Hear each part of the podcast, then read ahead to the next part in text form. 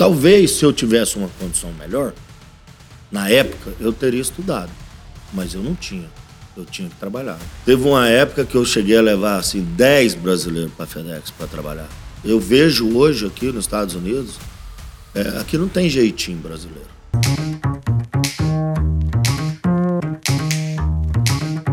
Bom, hoje começa mais um episódio do nosso podcast Is We, é nós. Hoje eu tenho um convidado amigo especial, amigo do peito, que eu conheci aqui nos Estados Unidos. Mas antes de tudo, eu queria agradecer de novo a Letícia, o Heitor, Pod Media Lab, para propor proporcionando esse essa gravação aqui, o cenário todo, né? Hoje, inclusive, o Pod Media Lab veio na casa do nosso convidado, no casa do Alex, para fazer toda a filmagem, Alex.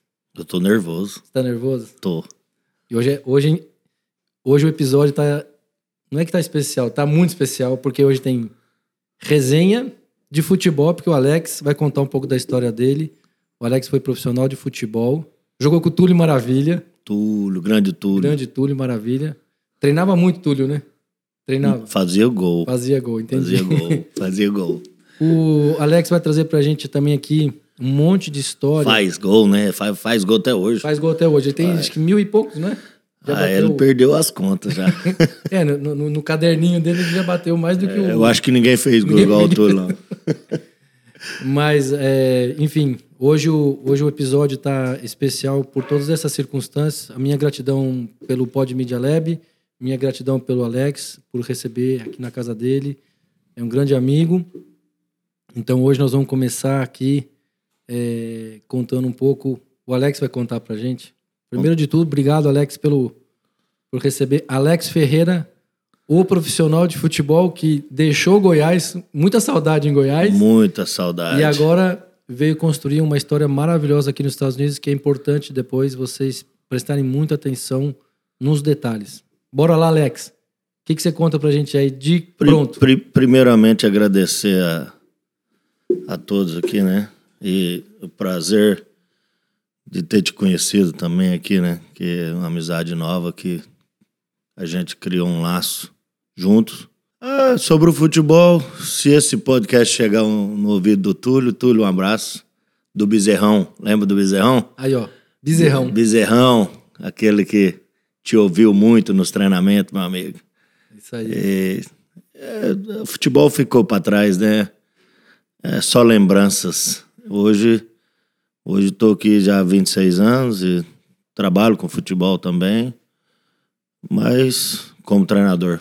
Né? Hoje o Alex é coach aqui, olha só. Hoje ele é treinador, coach do time aqui em Orlando, do do Rush. Não foi nada fácil chegar até não, aqui, né? não. Não, foi difícil. Então, Alex, vai me contando aí.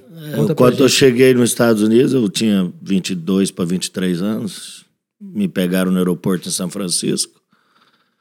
E meu tio, né? Tio primo. Cheguei na casa dele para começar, os carros ficavam tudo na porta. falei, gente, vai roubar esses carros tudo. Olha só. Olha a primeira sensação do Alex. Eu falei, João, mas vocês vão guardar o carro na garagem, não? Ele falou assim, não, que ninguém rouba nada, não. Eu falei, você tá brincando. eu achei aquele negócio meio estranho, né? Fiquei olhando, no outro dia saiu todo mundo cedo, foi trabalhar, fiquei só eu, minha esposa, recém-casado, um ano de casado. Chegava à tarde, chegava todo mundo. Eu falei, gente, mas onde que esse povo tava? Eles não vêm almoçar? Esse povo não almoça? Que, que Sai todo mundo cedo para trabalhar e chega todo mundo à tarde, todo mundo come onde bem entender. Uns levam lanche, outros comem no, na, na, nos fast food da vida, né? Como os, são os americanos. E eu ficava sem entender. Eu vinha jogando, sempre concentrado. É, horário certo de comida, horário certo de dormir. Às vezes fugia da concentração, não é mais normal. Então, assim, fiquei sem entender um pouco, mas é, logo a gente, os Estados Unidos ensina, né, a gente. Deus foi traçando um caminho para mim totalmente diferente do que eu tinha. Começar a trabalhar a vida nova, né? E vários trabalhos, vários. fiz de tudo aqui nessa terra. Me conta uma coisa, Alex. Essa semana que você passou, depois de um tempo, quanto você, que que já, o que, que na verdade você veio é, com algum qual era o plano de você chegar aqui nos Estados Unidos? Você tinha alguma coisa em vista para já para fazer, enfim? Quando, Olha, eu cheguei. Conta um pouco como é que você decidiu vir para os Estados Unidos eu, até a sua chegada aqui. No meu casamento, meu primo de São Francisco foi para Goiânia no meu casamento. Eu estava jogando, minha esposa estava na universidade. E ele falou: Vamos embora para os Estados Unidos. Lá você começar a sua vida com ela, você vai trabalhar. Eu falei: Ó, oh, vou jogar mais um ano. Se continuar do jeito que tá, eu vou embora. Joguei mais um ano e morava fora de casa, minha esposa ficava sozinha, não tinha um contrato certo ainda que eu poderia tirar ela de dentro de trabalho do, do, do da faculdade. Eu falei, vamos embora para os Estados Unidos. É, ela, falou assim, ai, vamos. e eu me lembro que no, no próximo final de semana eu conheci um, um cara um, eu não me lembro, não me recordo o nome dele mais, num bar. E ele falou: Rapaz, eu morei em Nova York. E eu tava preocupado, porque eu nunca tinha tirado visto nem nada. Ele falou assim: Segunda-feira eu vou passar lá em casa às 4 horas da manhã. Eu vou, sei lá, em Brasília. Vai tirar o visto? Vai tirar o visto. Eu falei: Mas nem te conheço. Falou: Não, você vai me conhecendo no caminho. vou contar minha vida pra você no caminho. E naquela época eu não agendava, né? Você chegava, ia pra fila e. Ficava na fila. Ficava na fila. Eu falei, ah, então vou contratar uma companhia. Você não vai gastar dinheiro com isso, não. Vamos fazer o seguinte. Você me pega lá. Se você pegar o visto, você vem pagando cerveja para mim no caminho. Sua esposa dirige, você vem pagando. Lá no Brasil, naquela época, né? Todo mundo bebia, não tinha lei seca. Eu nunca mais voltei no Brasil, nem sei como essas leis funcionam lá. E aí cheguei na fila lá e falou: ó, você vai bem bonito, com paletó, faz, sua mulher faz o cabelo, fica bem bonito. Não, não, não, não precisa ser bonito, naquela época, bonito. Naquela época eu tinha cabelo ainda, né? Eu tava bonito, né? Novo, magrinho, todo. Atleta, né? Atleta, né? E fui. Cheguei lá em Brasília, o que você vai fazer nos Estados Unidos? Eu falei, ó, eu sou atleta profissional, casei tem um, um ano, agora que eu tirei férias, eu vou lua de mel minha esposa. Nossa Senhora. E perguntou mais nada. Eu tinha um contra-cheque, minha esposa tinha um contra-cheque onde ela trabalhava também. Já deu visto. Falou, volta uma hora da tarde e pega o visto. Aí foi uma alegria, né? Já comecei a vender geladeira no meio do caminho, já comecei a vender carro. E falei, vamos embora, agora vamos embora. Agora, agora, agora deu e sinal verde. Uma semana a gente tá no avião. Viemos embora. Comprei a passagem, cheguei sem saber inglês. Em Los Angeles, eu olhei no banheiro lá, estava escrito Woman, é, banheiro feminino, achei que era homem, entrei, peguei as, as mulheres tudo lá dentro do banheiro, queriam me prender, queriam me prender. Sabia inglês, né? Mas vim, com a cara e a coragem. Foi, foi válido, a experiência boa de vida. E Alex, me conta uma coisa, e Chegou aqui. E aí? Vai cheguei, pra gente. Aqui. Cheguei e fiquei sabendo que tinha um, um dono de uma pizzaria que tinha um time de futsal. Brasileiro. Esse, esse grande amigo meu até hoje, a gente conversa. É, foi um cara que me estendeu a mão, me deu trabalho, me ajudou o, o, os primeiros anos. Eu liguei para ele, ele falou assim: olha, tem um jogo aí perto, sábado. Eu posso passar para te pegar, você vai jogar conosco. Eu fui. E eu, como eu estava bem fisicamente, tinha. Profissional. Tinha né? disputado várias competições, Campeonato Brasileiro na época, e fui. Rapaz, eu cheguei na quadra, uma quadra pequenininha, e eu. Eu lembro até hoje, eu, era uns canos de PVC, os gols, e era cada pancada que aqueles PVC voava longe. Eu falei assim, eu tenho que arrumar emprego nessa pizzaria, né? Acabou, acabou o jogo lá, ele falou assim, ó, como é que tá aí? Eu falei, ó, tô precisando trabalhar.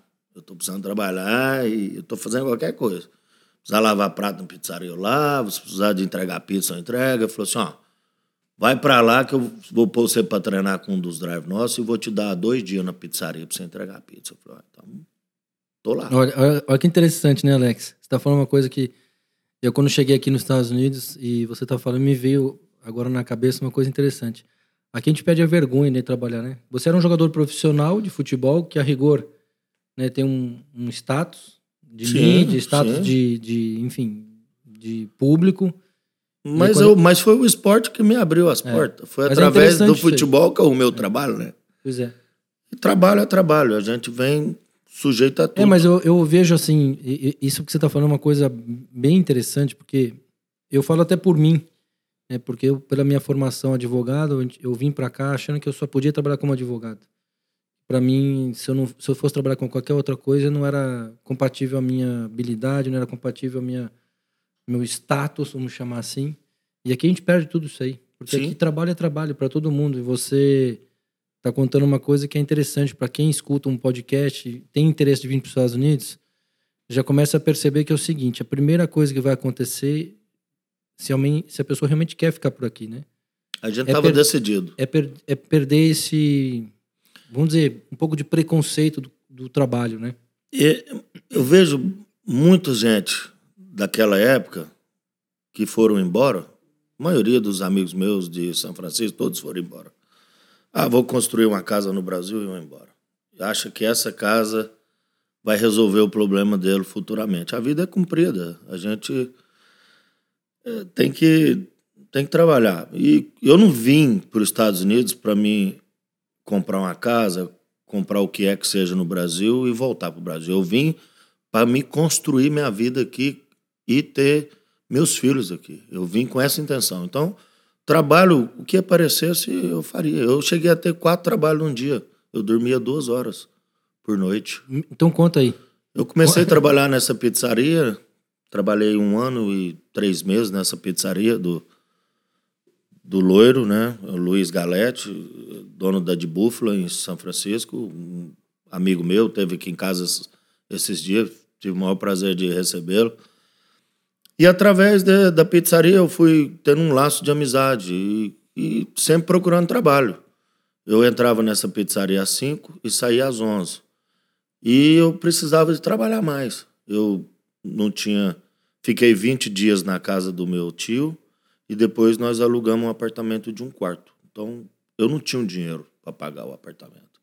Eu entrei no apartamento sem ter o dinheiro para pagar o próximo mês, na época. E eu falei para minha esposa: nós vamos trabalhar. Os primeiros. Os primeiros paychecks que a gente pegar, o primeiro pagamento vai ser do aluguel. Eu lembro que a gente foi no, no- no Safeway, um mercado que tem, compramos duas caixas de sopa. E fiquei sabendo que tinha garage sale, que o pessoal vendia, dava as coisas. Eu, eu, eu, eu fui num, num desses, comprei alguns pratos. O colchão que a gente tinha era catado também.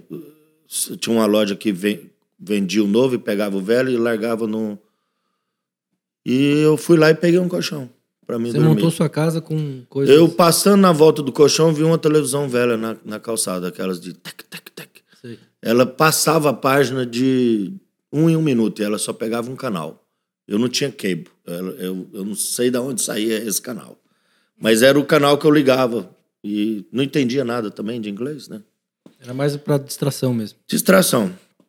Comecei a trabalhar nessa pizzaria, fiquei sabendo que tinha um, um mexicano, dono de uma padaria, atrás de um, de um drive, de um motorista para entregar pão.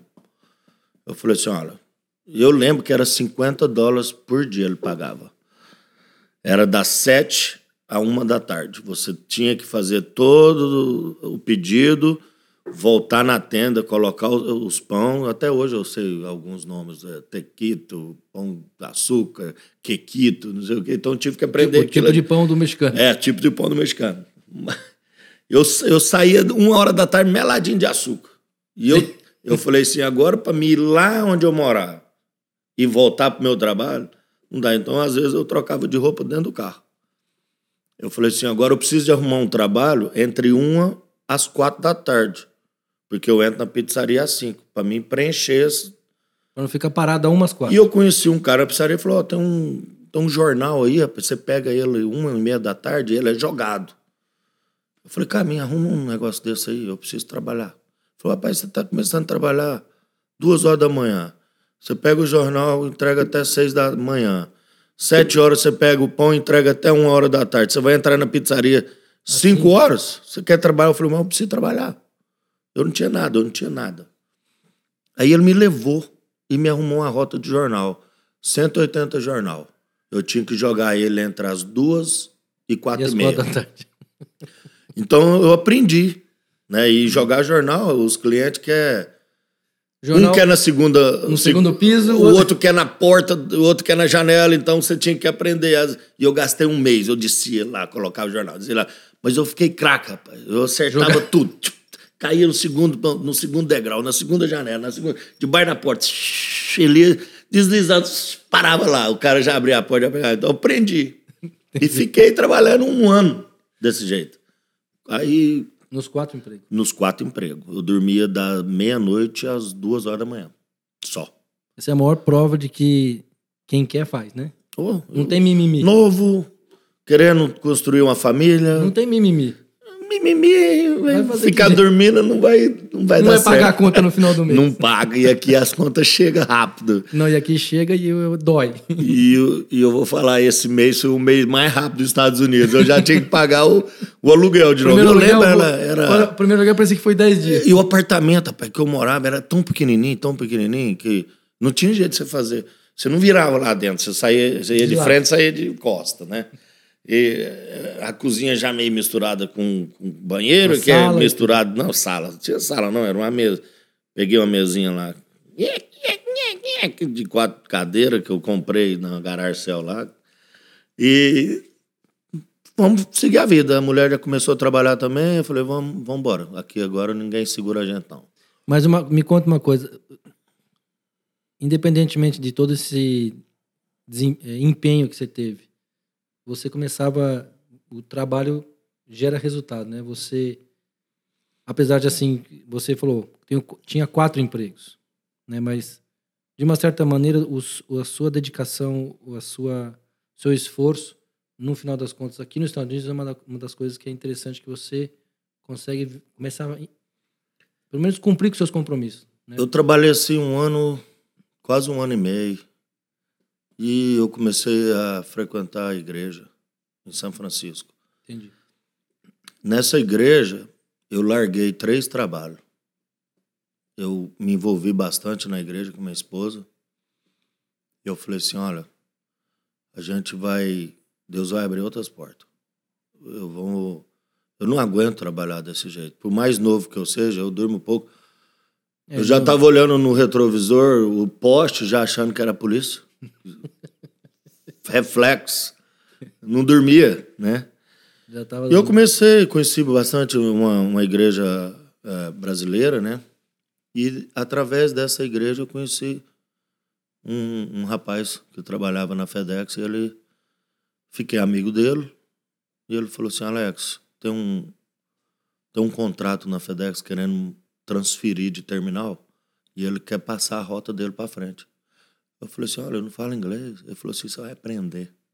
Você tem que sair da pizzaria de brasileiro, porque lá você não vai aprender inglês. É, isso é uma coisa importante, né? Tem que ouvir, Tem que- tem que falar. E eu falava tudo errado. Eu ficava assim, será que esse cara me entendeu? Mas no final das contas eu me comunicava. Certo ou errado, eu entendia mais isso, do isso que é, eu isso falava. é o importante, né? Que você Eu não tive Não- tempo para estudar. E você estava dedicada primeiro a prioridade era o trabalho, né? Antes de eu começar esses quatro trabalhos, eu conheci um treinador do college. Esse cara me deu tudo. Ele me deu full ride, ele me deu uma bolsa integral no college. Porque eu, eu, eu fiz três jogos para esse college. E eu fiz, eu acho que uns cinco ou seis gols. E esse cara ficou doido comigo. Ele me arrumou as matérias, me arrumou as coisas. Eu cheguei aí no- na, na escola, no college. Só que eu só fui um dia. Eu cheguei lá, me abriram um mapa de geografia.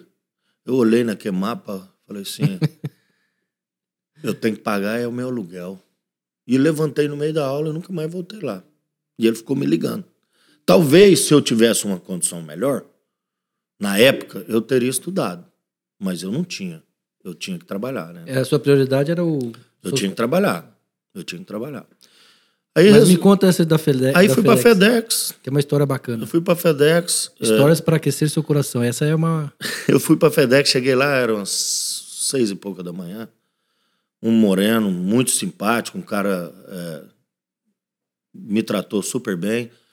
E ele me pediu uma mão. Ele falou: Olha, eu vendo por tanto. Eu falei: Rapaz, vamos fazer o Ele seguinte. vende a rota, é isso? Ele ia vender a rota com o caminhão dele.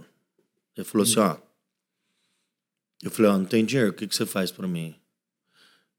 Ele falou: ah, Como é que você pode pagar? Eu falei assim: Ó, vou começar a trabalhar. Eu fico com o primeiro cheque da semana, você fica com o segundo. Eu fico com o terceiro, você fica com o quarto. O dia que eu terminar de pagar, você me transfere o caminhão. Se você tiver medo. É justo. Aí ele falou assim: então tá feito. Amanhã você vem. E fiz o- as aplicações que tinha que fazer de trabalho, fiz os exames, eles fazem exame de droga para entrar na, na companhia, né? Por conta. Prefer- Porque você ia dirigir, trabalhar. É, dirigir, Por trabalhar. conta do contrato também, né? Contrato. Eles, eles sempre fazem. Eles, às vezes você chega lá cedo, fulano, fulano, fulano, tem duas horas para fazer o exame de droga.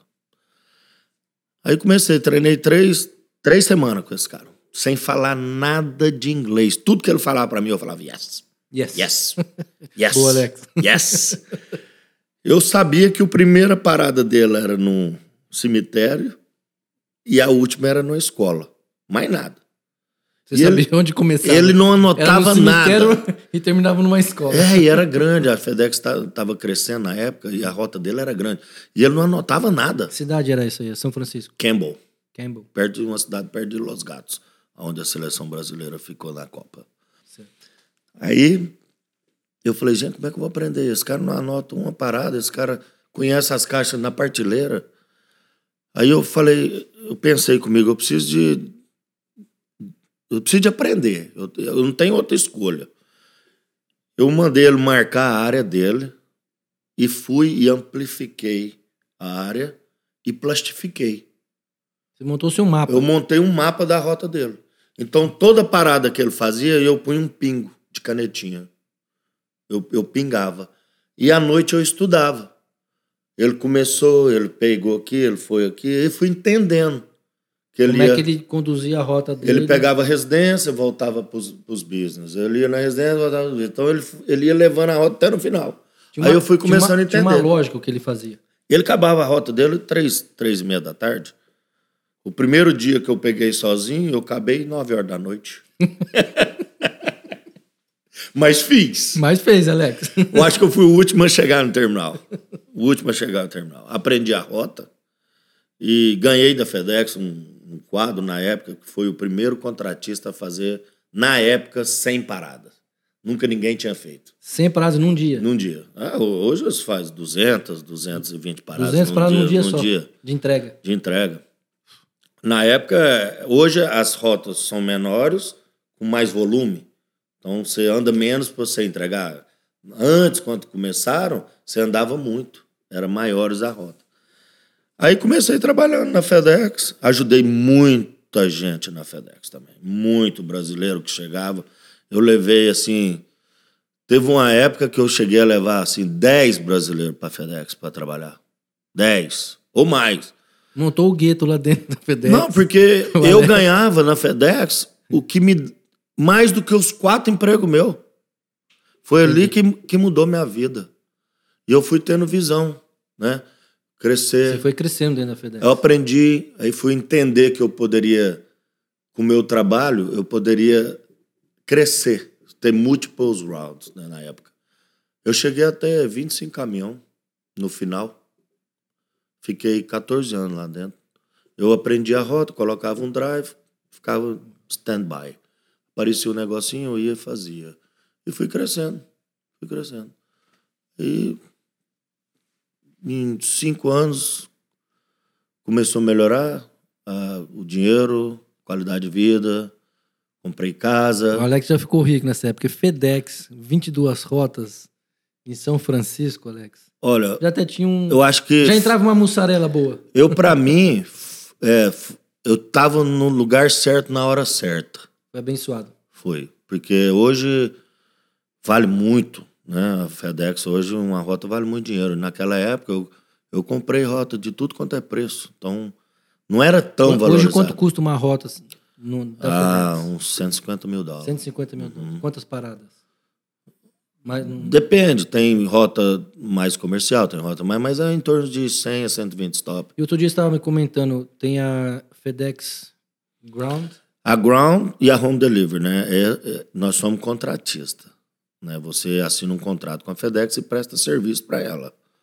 A Express, que é a Air, essa você é employee, você é empregado da companhia.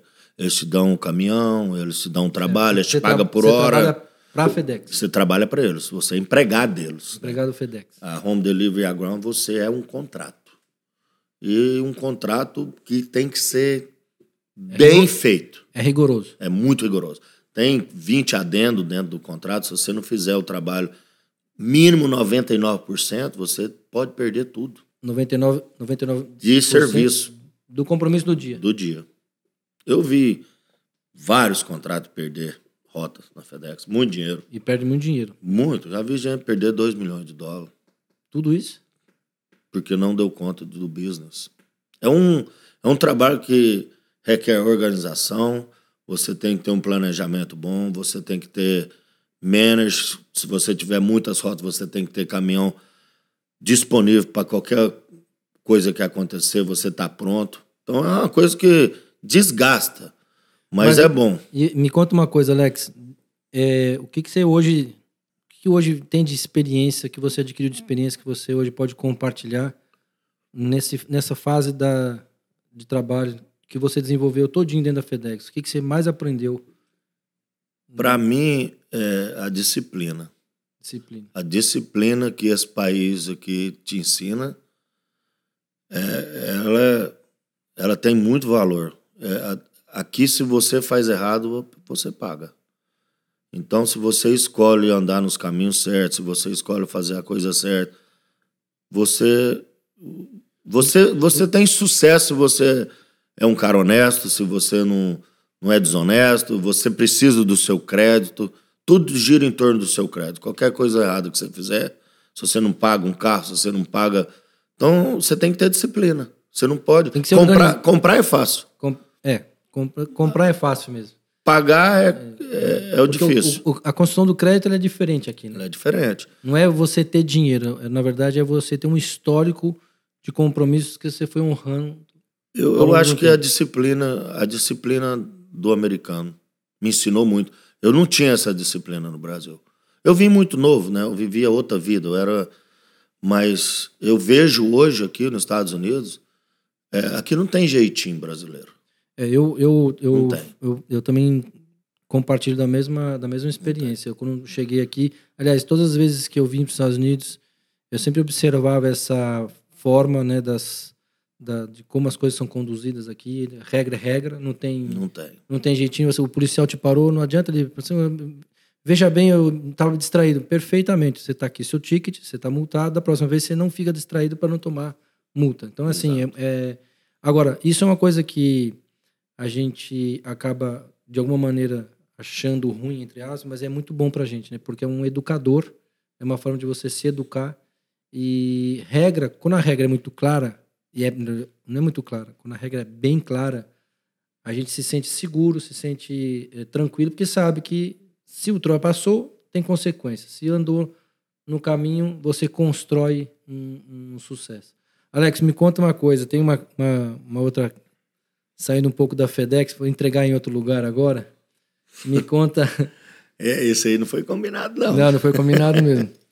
Mas me conta assim, eu, eu queria que você contasse um pouco pra gente é, como é que foi sua, a sua, sua regularização aqui. Você uma vez comentou comigo de todo o seu processo imigratório. Acho que é uma coisa muito interessante compartilhar, porque tudo que você está trazendo pra gente é, é uma realidade aqui dos Estados Unidos. A pessoa vem, sempre tem um sonho por trás, é, exige das pessoas o planejamento, isso é muito é fundamental.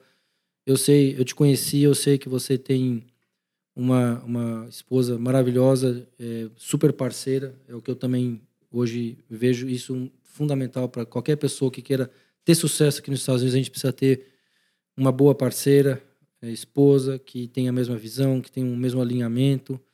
Mas é, eu queria que você contasse um pouco pra gente é, tudo que você passou em relação a, ao processo imigratório, que eu sei que também tem uma história interessante aí. No próximo episódio do Zui é Nós Podcast.